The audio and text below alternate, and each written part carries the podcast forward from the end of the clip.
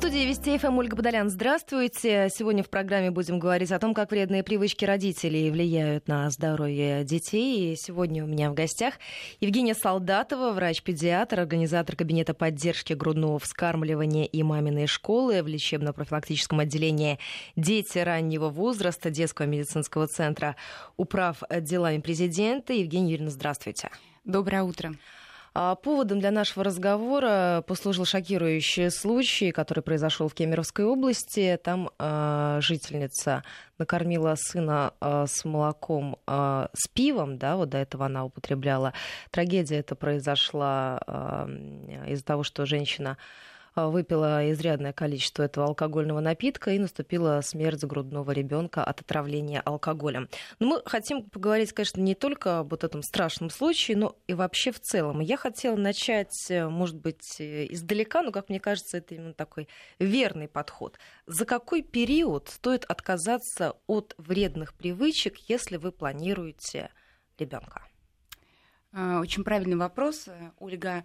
Если э, семейная пара, будущие родители планируют э, беременность, э, планируют завести ребенка, то они должны подготовиться к этому процессу, пройти определенное обследование и вести здоровый образ жизни, следить за питанием, режимом дня, ну, как минимум за год, за шесть месяцев до планируемого события. И речь идет здесь не только о женском здоровье, потому что многие считают, я знаю, распространенная такая история о том, что, ну вот если девушка там курит, то ей можно бросить курить, и нужно это сделать, а мужчина может продолжать. Э, это не так. Э, будущий папа тоже должен отказаться от вредной привычки, потому что э, были проведены исследования, которые показали, что если ребенок находится в комнате с человеком, который курит или который выкурил сигарету, то продукты обмена и продукты сгорания табака в выдыхаемом воздухе, имея достаточно высокую концентрацию, негативно влияют на здоровье ребенка. И детки в семьях, где имеется данная вредная привычка, даже при условии, что э, будущая либо кормящая, э, либо молодая мама не курит, э, такие детки имеют повышенный риск э, заболев... развития заболевания органов дыхания, э, аллергической патологии, а также э, достаточно высокий риск внезапной смерти. А, наши эфирные координаты 553320, смс-портал и плюс 7 903 170 63 63 наш номер в WhatsApp. И ваши вопросы, уважаемые радиослушатели, в этом эфире обязательно прозвучат. Что касается употребления алкоголя. Не злоупотребление, а употребление алкоголя. Здесь тоже нужно войти в какие-то рамки или, в принципе, там бокал вина за обедом э, не представляет собой никакой угрозы. Э, употребление алкоголя, э, конечно, нежелательно для особенно кормящей мамы, но бокал э, вина допустим, и совершенно это не является жестким запретом даже при грудном вскармливании, потому что есть просто определенные правила употребления спиртных напитков, имеется в виду, ну, конечно же, не регулярного. Бокал вина кормящая мама может себе вполне позволить, однако нужно помнить о том, что что э, алкоголь проникает в грудное молоко и, соответственно, попадает к ребенку.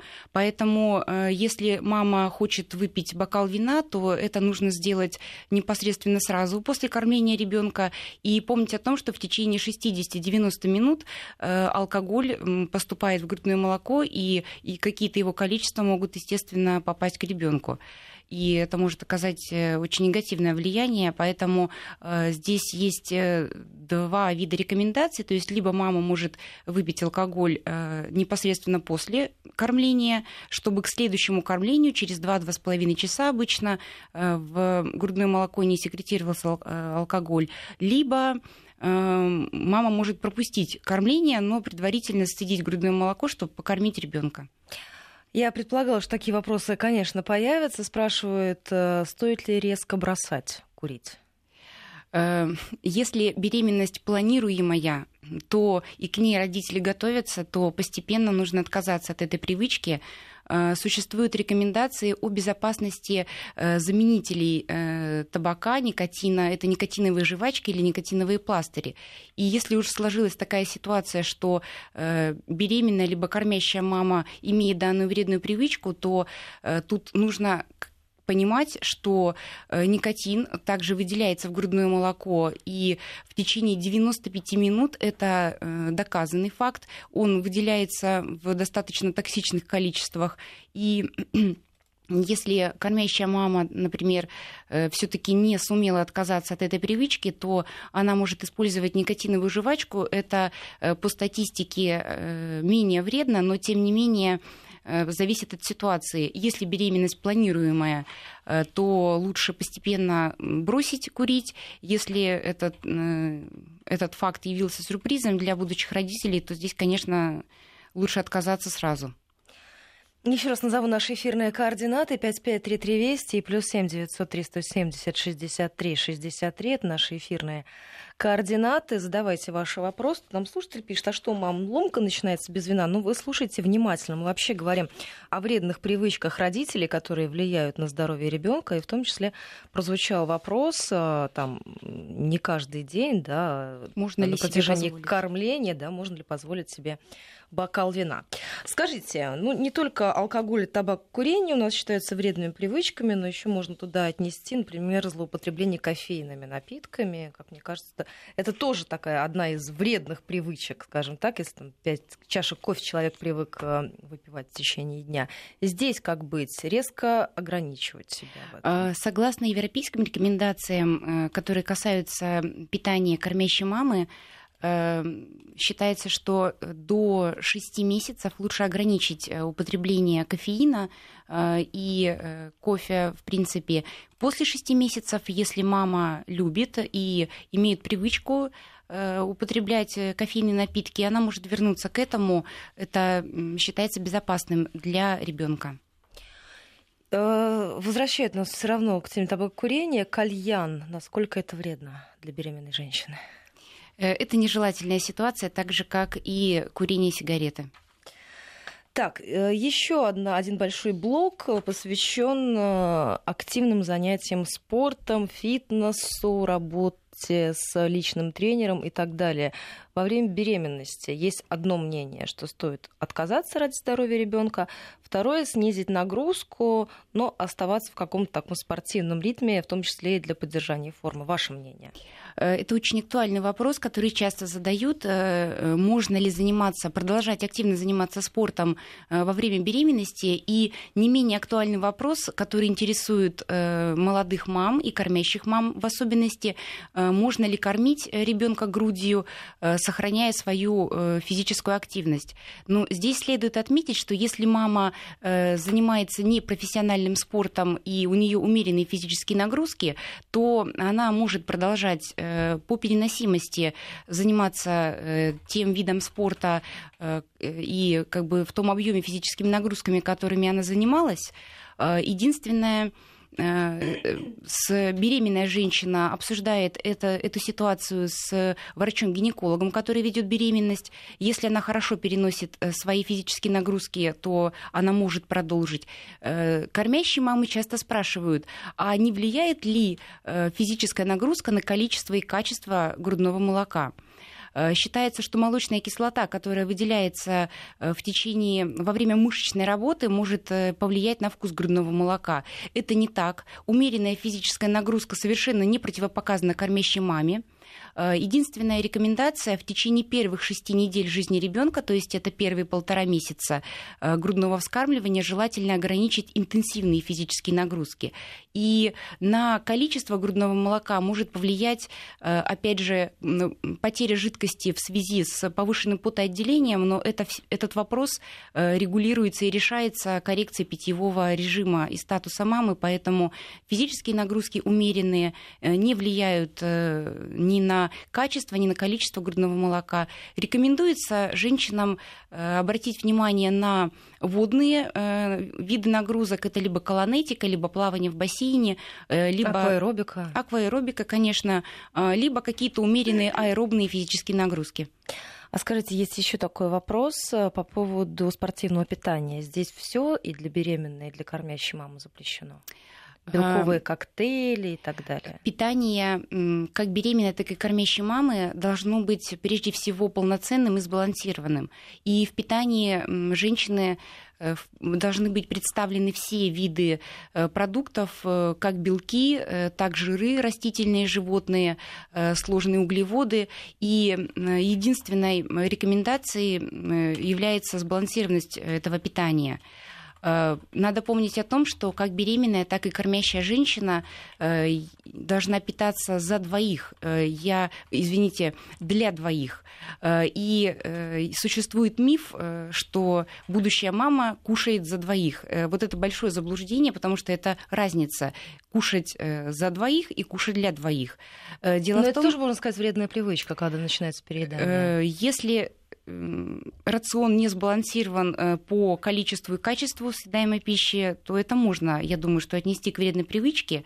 И здесь нужно помнить о том, что э, как бы ни питалась кормящая мама, состав грудного молока, э, он универсален, и в нем содержатся все необходимые вещества, белки, жиры, углеводы, микроэлементы и витамины, которые необходимы ребенку на том или ином э, этапе развития. Поэтому, если рацион мамы не сбалансирован, ребенок в любом случае получит э, полноценное грудное молоко. Грудного молока не бывает плохого, бедного, нежирного. Природа предусмотрела этот механизм, и молоко выделяется, соответственно, потребностям ребенка в том количестве, которое необходимо.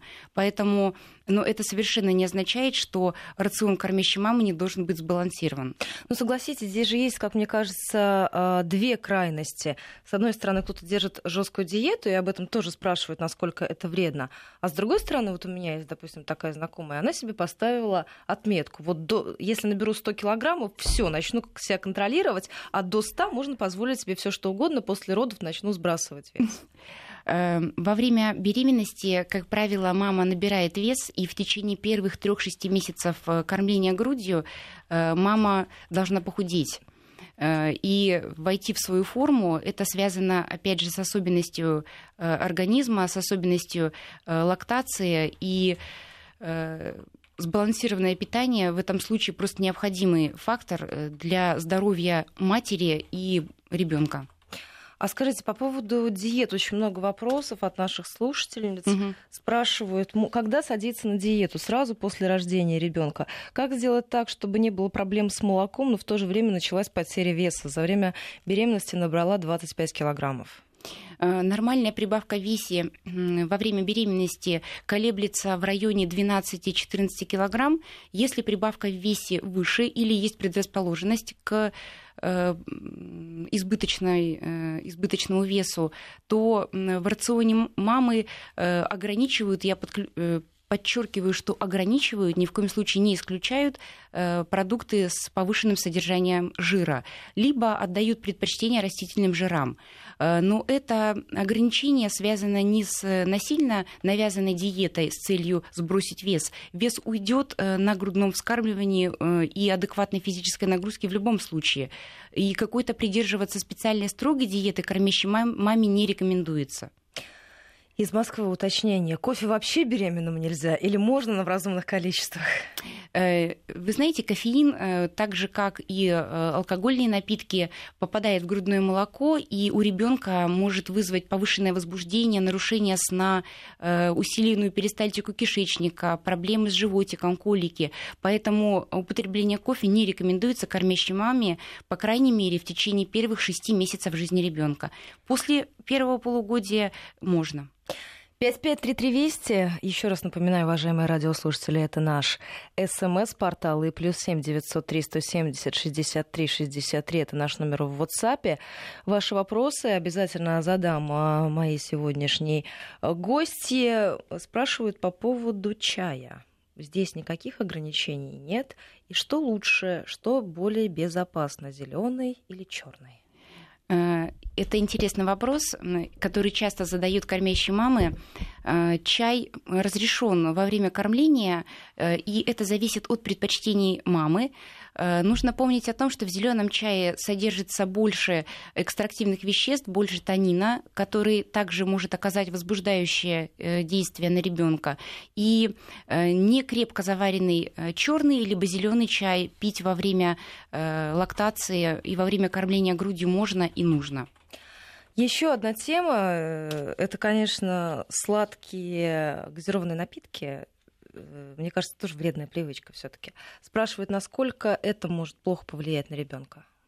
А, здесь нужно понимать, о каких газированных напитках идет речь. Если это э, напитки промышленного производства типа Кока-Кола да, ну вот об этом, мне кажется, э, и, и другие, то их нежелательно употреблять, потому что там, во-первых, очень высокое содержание сахара, и повышенные, повышенное содержание заменителей сахара, а также красители и консерванты, которые нежелательны. Э, кормящим мамам можно пить э, соки с грифом детское, с пометкой детское питание и э, я хочу обратить внимание на то, что важно следить за э, объемом э, жидкости, которую кормящая мама выпивает, потому что для успешной лактации э, необходимо пить тот объем жидкости, который мама привыкла пить. Ну, для взрослого человека это в среднем полтора литра в сутки, плюс тысяча миллилитров. То есть это два с половиной три литра в сутки. И рекомендуется употреблять э, напитки в теплом виде э, за полчаса до кормления для того, чтобы э, лактация была более успешной. А, пишет нам Алина, скажите, очень долго навязывался миф, а возможно это не миф, о том, что нужно пить как можно больше воды. Как вы считаете, во время беременности стоит соблюдать или все-таки во избежание отеков здесь должны быть какие-то ограничения? А, это индивидуальная ситуация. Э, во время беременности, как правило, не накладывается никаких ограничений на количество потребляемой жидкости, и женщина соблюдает свой обычный питьевой режим. Однако со стороны наблюдающего э, гинеколога или акушера-гинеколога, особенно в последнем триместре беременности, э, может быть рекомендация по ограничению количества потребляемой жидкости, которая, да, совершенно верно, связана с особенностями течения последнего триместра беременности, развитием отеков или повышенного давления у будущей мамы. Поэтому э, общие рекомендации э, о том, что питьевой режим мама соблюдает обычный, но если возникают какие-то нюансы в течение беременности, то э, этот вопрос решается с доктором, который наблюдает беременную маму. Вы знаете, здесь э, три вопроса. Я не могу проигнорировать, когда mm-hmm. было одно такое сообщение, то как-то даже честно говоря, э, хотела скорее его пролистать. Э, пишут, как влияет употребление наркотиков легких на протекание беременности. Ну, во-первых, я бы не стала делить на легкие и нелегкие наркотики. Мне кажется, что здесь ответ совершенно очевиден. Тут нет комментариев каких-то других у меня, кроме того, что любые наркотические вещества и во время беременности, и во время кормления грудью даже не обсуждается их употребление. 553320 плюс 7 903 170 63 63 для нашего с вами общения. Подписывайтесь, задавайте ваши вопросы. Из Санкт-Петербурга спрашивают, есть ли ограничения по овощам и по фруктам во время беременности. Э, считаю, что моя вредная привычка – это страсть к сухофруктам. Стоит ли здесь сдерживать себя? Э, во время беременности я э, уже говорила об этом и э, подчеркну еще раз, питание мамы должно быть сбалансированным и полноценным, поэтому если мама не испытывает дискомфорта от употребления, в данном случае про сухофрукты речь идет, или какого-то повышенного количества овощей и фруктов в рационе, то себя ограничивать не надо. Во время кормления грудью здесь мы ориентируемся на переносимость, опять же, привычного набора продуктов для кормящей мамы, э, как правило, особенно, э, особенно сильно рацион э, не меняется у кормящей женщины, но есть группы продуктов, которые являются, например, облигатными или стопроцентными аллергенами, вызывающими реакцию там, у 90-99% людей. Например, яйца, орехи, мед цитрусовые морепродукты иногда. Э, вот, э, и если у ребенка есть риск развития аллергии или предрасположенность, или э, аллергические проявления, например, у членов семьи, то вот эти группы продуктов следует ограничить. Избыток клетчатки в рационе кормящей мамы может спровоцировать у ребенка повышенную перистальтику, повышенное газообразование и, как следствие, колики. Однако, если ребенок хорошо переносит рацион кормящей мамы богатый овощами и фруктами, то здесь никаких ограничений и специальных рекомендаций нет. Есть еще один вопрос. Он касается частых перелетов во время беременности. Стоит ли себя в этом ограничивать, если работа заставляет много ездить, много летать? Э, актуальный вопрос, и я думаю, что э, здесь нужно отталкиваться от особенностей течения беременности, потому что если беременная женщина чувствует себя хорошо, беременность протекает без осложнений, то каких-то э, серьезных ограничений, особенно в первом, во втором и начале третьего триместра по физической активности, по перемещению в пространстве, перелетам или переездам нет. Это все зависит от индивидуальной переносимости той или иной ситуации, в которой находится беременная женщина. Но есть же ограничения у разных авиакомпаний, разные сроки, да, то есть когда уже тебе запрещено летать? Как правило, в третьем триместре, э, но этот вопрос, опять же, решается индивидуально с ведущим акушером-гинекологом, э, ведущим беременность э, женщины. Есть ограничения действительно по перелетам. Это нас... очень индивидуальная ситуация. У нас две минутки остается до выпуска новостей середины часа, но еще несколько вопросов от наших слушателей, наверное, успею задать. Расскажите про употребление алкоголя супругом при подготовке к беременности. За какое время исключить мужу употребление? Спасибо э, все-таки тема употребления алкоголя и табакокурения ключевая, ключевая да. Да, в нашей сегодняшней беседе. Эм, что касается подготовки э, и планирования беременности, э, считается, что э, сперматогенный эпителий, то есть обновляется и каждые три месяца. Э, вот, э, к сожалению, э, яйцеклетки, которые даны женщине от рождения, функционируют постепенно созревая всю жизнь. У мужчин немножко по-другому этот процесс происходит, поэтому минимум за три месяца, минимум, а лучше всего за полгода необходимо начать вести ну, здоровый образ жизни, если он был скажем так, не, сбалансированным и не откорректированным, начать следить за собой, и э, это и за будет месяца, минимум за три месяца. Минимум за три месяца. Вот вам и Иван тоже ответ на этот вопрос. Иван спрашивал из Москвы по поводу бокала вина или пары бутылок пива отцу в период подготовки к беременности. За год? Нет, Иван, можно за три месяца начать себя ограничивать. 553320 плюс 7 903 170 63 63 для ваших вопросов. Дорогие друзья, спрашивают э, опять по поводу алкогольных напитков. Женщины во время кормления можно ли пить пиво? Э, очень актуальная тема. Э, согласно европейским рекомендациям, кормящая мама может позволить себе бокал вина, но я думаю, бокал пива она тоже себе может позволить, но не более того. Скорее в виде исключения, чем в виде регулярного правила. У нас новости, и сразу после небольшого перерыва вернемся в эту студию и продолжим разговор в программе «Витаминка». 9.34 в Москве. Это программа «Витаминка». У меня в гостях сегодня Евгения Солдатова, врач-педиатр, организатор кабинета поддержки грудного вскармливания и маминой школы в лечебно-профилактическом отделении дети раннего возраста Детского медицинского центра управ делами президента. Евгения Юрьевна, очень много вопросов по поводу того, какой он оптимальный срок грудного вскармливания? Я, наверное, думаю, что этот вопрос вам очень часто задают. Э, действительно, это очень частый вопрос и очень актуальный. Э, по рекомендациям Всемирной организации здравоохранения э, рекомен... целесообразно исключительно грудное вскармливание до 6-месячного возраста ребенка. И здесь есть определенные правила. Если ребенок получает грудное молоко, до 6 месяцев он не нуждается в каком-либо докорме, прикорме и даже допаивании.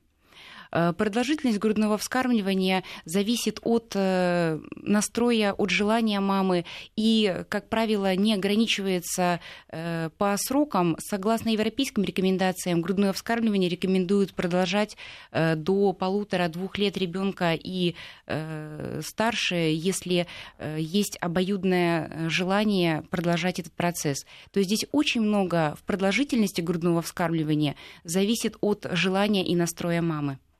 Спрашивают, насколько вредно, если женщина сразу отказывается от кормления. Это вопрос индивидуальный. Э, потому что если мама не настроена кормить грудью, то э, это и психологически, э, и морально не принесет никакого удовлетворения ни женщине, ни, соответственно, не будет пользы для ребенка. Поэтому, если есть какие-то медицинские показания, помимо желания мамы не кормить грудью, то ну, здесь это не полезно, не вредно, это нежелательно просто, потому что э, надо помнить о том, что природа э, предусмотрела механизм кормления грудью, э, и этот процесс заложен э, на генетическом уровне. И 98% женщин, об этом нужно помнить, способны выкормить своих детей грудью. Лишь 2%, то есть это две женщины из 100 по каким-то медицинским или анатомическим особенностям не способны кормить детей грудью. Поэтому здесь очень много зависит от желания мамы, от ее настроя, от поддержки того окружения, в котором находится будущая мама, от поддержки э, родственников э, и членов семьи. Еще один вопрос э, снова касается кофе. Можно ли заменить кофе растворимый или натуральный на цикории во время грудного вскармливания? Если мама очень любит кофейные напитки, ей сложно отказаться или ограничить себя, то можно выбрать растворимый кофе без кофеина с пометкой «Дискаф».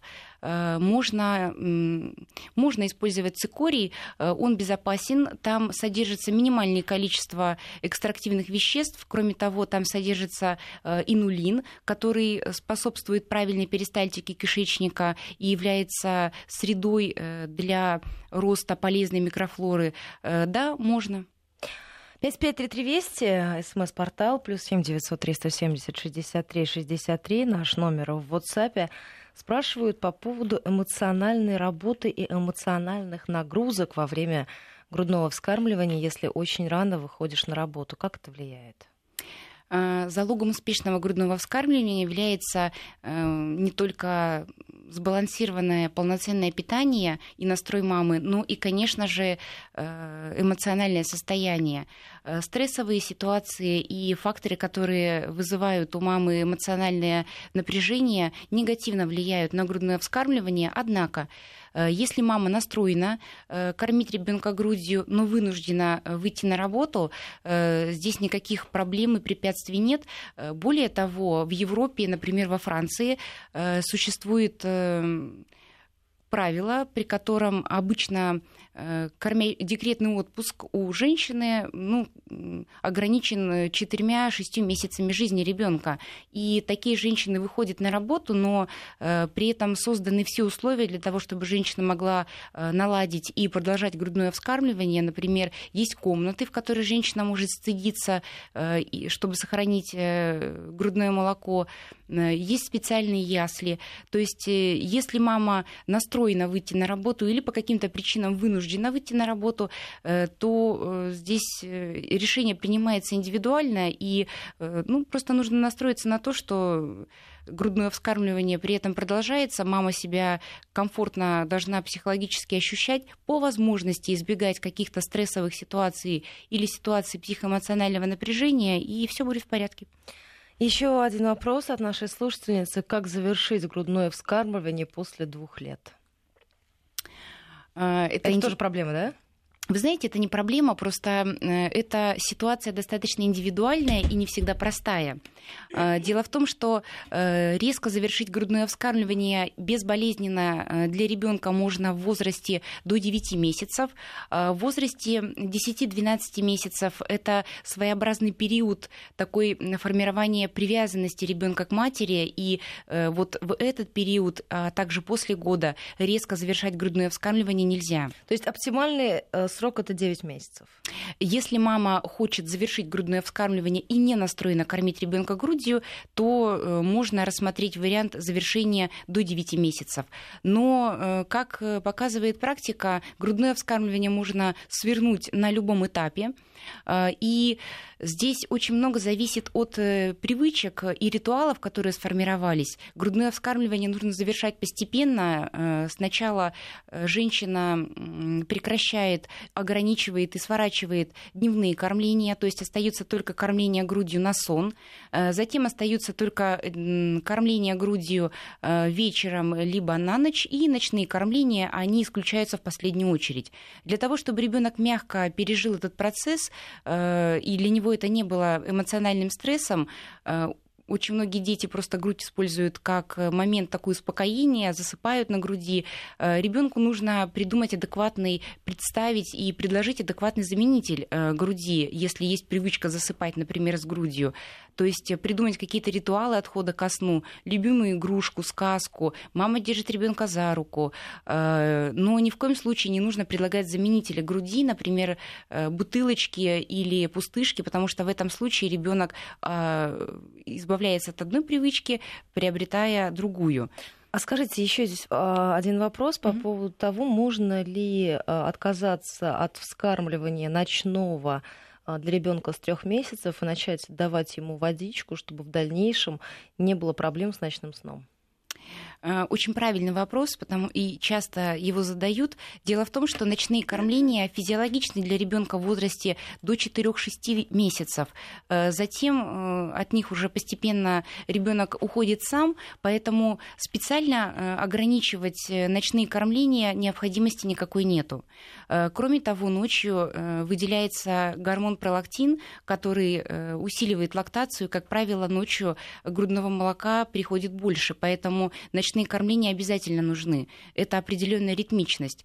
Они не совсем физиологичны в возрасте э, старше 4-5 месяцев, э, потому что э, это тот период, когда у ребенка сформированы определенные интервалы, есть ритмичность, даже при кормлении грудью. И в, это, в этом возрасте ночью выделяется гормон роста, и ребенок должен спать и расти, кушать в этом возрасте уже не физиологично. Поэтому искусственно прерывать или исключать ночные кормления нет необходимости.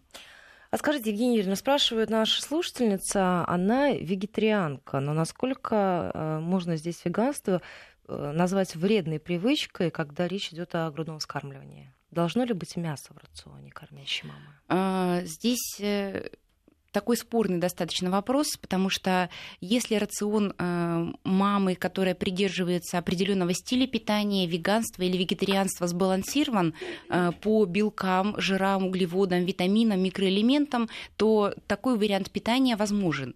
Если этот рацион не сбалансирован, например, по белку, э, и в этом случае прежде всего страдать будет мама, потому что состав грудного молока стабилен, и ребенок получает с грудным молоком целиком э, все необходимые э, вещества элемент, и элементы, и это процесс, который регулируется естественными природными механизмами. Поэтому э, если рацион мамы, которая придерживается определенного стиля питания, является сбалансированным, то это допустимо. Если же имеются клинические э, признаки недостаточности э, какой-то, какой-либо группы продуктов, например, белков. Э, мы все знаем, что белок в основном представлен в молочных продуктах и в мясе, и если мама ограничивает эти группы продуктов, и у нее имеются клинические признаки дефицита, то здесь, конечно, стоит задуматься о э, целесообразности продолжения вот такой вот э, своеобразной элиминации этих групп в питании. Мы совсем скоро прервемся на региональный блок. Э, в столичном регионе будет подробная информация о погоде. Еще раз напомню наши эфирные координаты. СМС-портал 5533. Не забывайте про слово «Вести» в начале сообщения. Работает наш WhatsApp плюс 7 903 170 63 63. Слушательницы спрашивают, конечно, по поводу жесткой диеты. Все те, кто только что к нам присоединился. Эту тему мы уже обсуждали на а, сайте программы, на сайте радиостанции Вести ФМ в разделе программы «Витаминка». Вы можете послушать э, полный выпуск этого эфира. 9 часов и 48 минут в Москве. Возвращаемся в программу «Витаминка». Евгения Солдатова у меня сегодня в гостях. Врач-педиатр, организатор кабинета поддержки грудного вскармливания и маминой школы в лечебно-профилактическом отделении дети раннего возраста. 553320, а, смс-портал, плюс 7 903 170 63 63. Это наш номер в WhatsApp. Ваши вопросы обязательно в этом эфире прозвучат, уважаемые радиослушатели. Так, по поводу жестких диет нам продолжают э, писать молодые мамы сразу после рождения ребенка. На этот вопрос отвечали, но здесь теперь есть уточнение, как мне кажется, весьма любопытное. Можно ли отказаться от мяса и перейти на рыбу только белую для того, чтобы сбросить лишний вес во время беременности набрала 30 килограммов? А, да, тема питания кормящей мамы э, очень актуальна, и э, для того, чтобы скорректировать э, вес кормящей маме, достаточно эм, умеренно ограничить э, употребление жирных продуктов. Э, к ним относятся жирный э, творог, э, кисломолочные продукты с высоким процентом жирности. То есть целесообразно включить в рацион э, творог жирностью 5%, 10% сметану, э, сыр низкой жирности, не острый и не слишком соленый, там, например, 10-20%. Э, из мяса можно употреблять либо нежирные сорта мяса, э, например, кролик, индейка, нежирная свинина, по переносимости говядину, телятину. Э, рыбу можно употреблять, если нет предрасположенности к аллергии и нет аллергии в анамнезе ни у мамы, ни у членов семьи. И здесь действительно целесообразно обратить внимание на рыбу белых сортов. Морепродукты и красная рыба употребляются с осторожностью по переносимости переносимости э, рыба белых сортов может быть либо речной, и либо морской, и если нет проблем э, и нет никаких э, аллергических реакций, то совершенно эти продукты могут быть включены в рацион кормящей мамы. И кроме того, для того, чтобы сбалансировать свой рацион по жирам, не ограничивая себя и не нарушив полноценность рациона, следует обратить внимание на растительные жиры, растительное масло, оливковое масло и ограничить животные животные. Спрашивают наши слушательницы, а можно ли во время грудного вскармливания изменить свой распорядок дня таким образом, чтобы можно было высыпаться? Вы знаете, есть э, такая шутка, что с появлением ребенка у мамы появляются четыре сверхспособности э, видеть в темноте, бесшумно ходить, э, слышать сквозь сон и не спать сутками. Обычно самый тяжелый период это период адаптации, первый месяц-полтора жизни ребенка, когда и ребенок адаптируется к новым условиям внеутробной жизни, и родители адаптируются к появлению нового члена семьи, они привыкают э, к распорядку дня э, ребенка, устанавливается какая-то ритмичность э, в режиме, устанавливается лактация, и если все гладко и хорошо установилась лактация у мамы, то есть нет никаких вопросов с режимом кормления, то, как правило, у мамы получается высыпаться, но Э, я хочу обратить внимание на то, что в первые, особенно три месяца жизни ребенка целесообразно рассмотреть помощника для мамы. Это может быть бабушка, няня, близкий родственник, э, который э, освободит максимально маму от домашних обязанностей и предоставит ей время и возможность для дополнительного сна, отдыха и занятия только ребенком. Скажите, еще одна тема. Как вредные привычки могут повлиять на развитие аллергии у ребенка? Есть здесь э, какая-то связь? Либо это не вредные привычки, а рацион, например. Неправильное сочетание продуктов. Многие спрашивают по поводу ягод, по поводу грибов.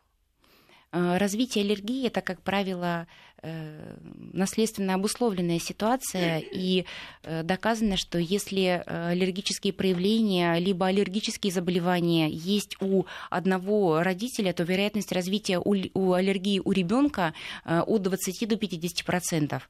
Если аллергические заболевания или проявления имеют два родителя, то вероятность развития аллергии, то есть риск формирования аллергической патологии у ребенка может достигать 80 80%. И если какие-то аллергические заболевания есть у ближайших родственников, либо по линии мамы, либо по линии папы, то вероятность формирования и риск развития аллергии у ребенка до 25%. Э, и, конечно же, если имеется наследственная предрасположенность э, в плане э, аллергологической патологии, и мы при этом допускаем какую-то провокацию, несбалансированное питание, употребление продуктов, которые относятся к группе облигатных аллергенов, несоблюдение вот каких-то принципов гипоаллергенного окружения, то мы этим самым можем повысить риск Э, проявления и риск развития аллергии у ребенка, который имеет э, наследственную предрасположенность. Если у ребенка нет э, наследственно обусловленной предрасположенности к развитию аллергии, то питание мамы здесь принципиально эту ситуацию спровоцировать, как правило, не может. Еще один вопрос. Живу в Хабаровске, рожать планирую в Москве. В каком возрасте можно отвозить ребенка домой? Интересный вопрос, потому что э, его очень часто задают молодые родители, планируя отпускной период, э, и интересуются, в каком возрасте можно планировать авиаперелеты и перелеты в принципе. Э, согласно официальным рекомендациям, э, менять климатическую зону э, не целесообразно у ребенка младше трехлетнего возраста. Однако в жизни бывают разные ситуации, когда родители вынуждены организовывать либо железнодорожные, либо авиа перелеты и какие-то путешествия или по вынужденной причине брать ребенка с собой. Э, здесь необходимо ориентироваться на состояние ребенка, э, на состояние мамы. И если ребенок здоров э, и не имеет каких-то серьезных соматических проблем, то, в принципе, жестких ограничений по переездам и перелетам у ребенка нет. Здесь необходимо соблюдать общие правила транспортировки ребенка. То есть, если это машина, то автокресло. Если это авиа, то по возможности ограничить контакт контакты э, какие-то, потому что э, чего мы боимся всегда э, для малыша, особенно для малыша, у которого не, активен, не активно работает иммунная система или он, не дай бог, не привит по каким-либо причинам, мы боимся всегда контактов и тех инфекций, и с которыми... конечно, для Конечно, ребенка. конечно. Но спрашивают, лучше до трех месяцев это сделать? Это, это, это зависит от ситуации и э, от состояния ребенка после рождения. И последний вопрос, у нас буквально минутка остается, может быть, конечно, не последний. А, имеет ли смысл возить жену в деревню на период беременности и грудного вскармливания? А, интересный вопрос. А, ну, мы все понимаем, что экологическая ситуация, качество продуктов питания, а соответственно и организация окружения и э, диеты а также образа жизни беременной женщины, э, конечно, будет лучше за городом, поэтому это целесообразно, если есть такая возможность. И мне кажется, один важный вопрос, стоит ли резко, э, когда женщина узнает, что она забеременела, отказываться от всего вышеперечисленного? Если, допустим, женщина курящая, стоит ли резко бросать курить? Стоит ли резко отказываться от каких-то привычных вещей, как чашка кофе по утрам, как, э, там, не знаю, два стакана апельсинового сока в день, стоит ли кардинально менять свой образ жизни или делать это постепенно, чтобы для организма не было стресса? А, с одной стороны, желательная ситуация, когда это происходит постепенно, и э, будущая мама заранее планирует свою беременность. Если же это получилось э, не совсем по плану, то от вредных привычек, таких как табакокурение, употребление алкогольных напитков, э, следует отказаться по возможности в кратчайшие сроки. Ну, то есть вот это резкое бросание, да, возьмем mm-hmm. слово в кавычках, не будет вредным. Потому что, я не знаю, может быть, конечно, это миф устойчивый среди там, активных это устойчивый миф, потому что это все-таки привычка. Да, это вредная привычка, и э, тут следует понимать, что даже беременность, наступившая для организма и для иммунной системы матери, это своеобразный стресс.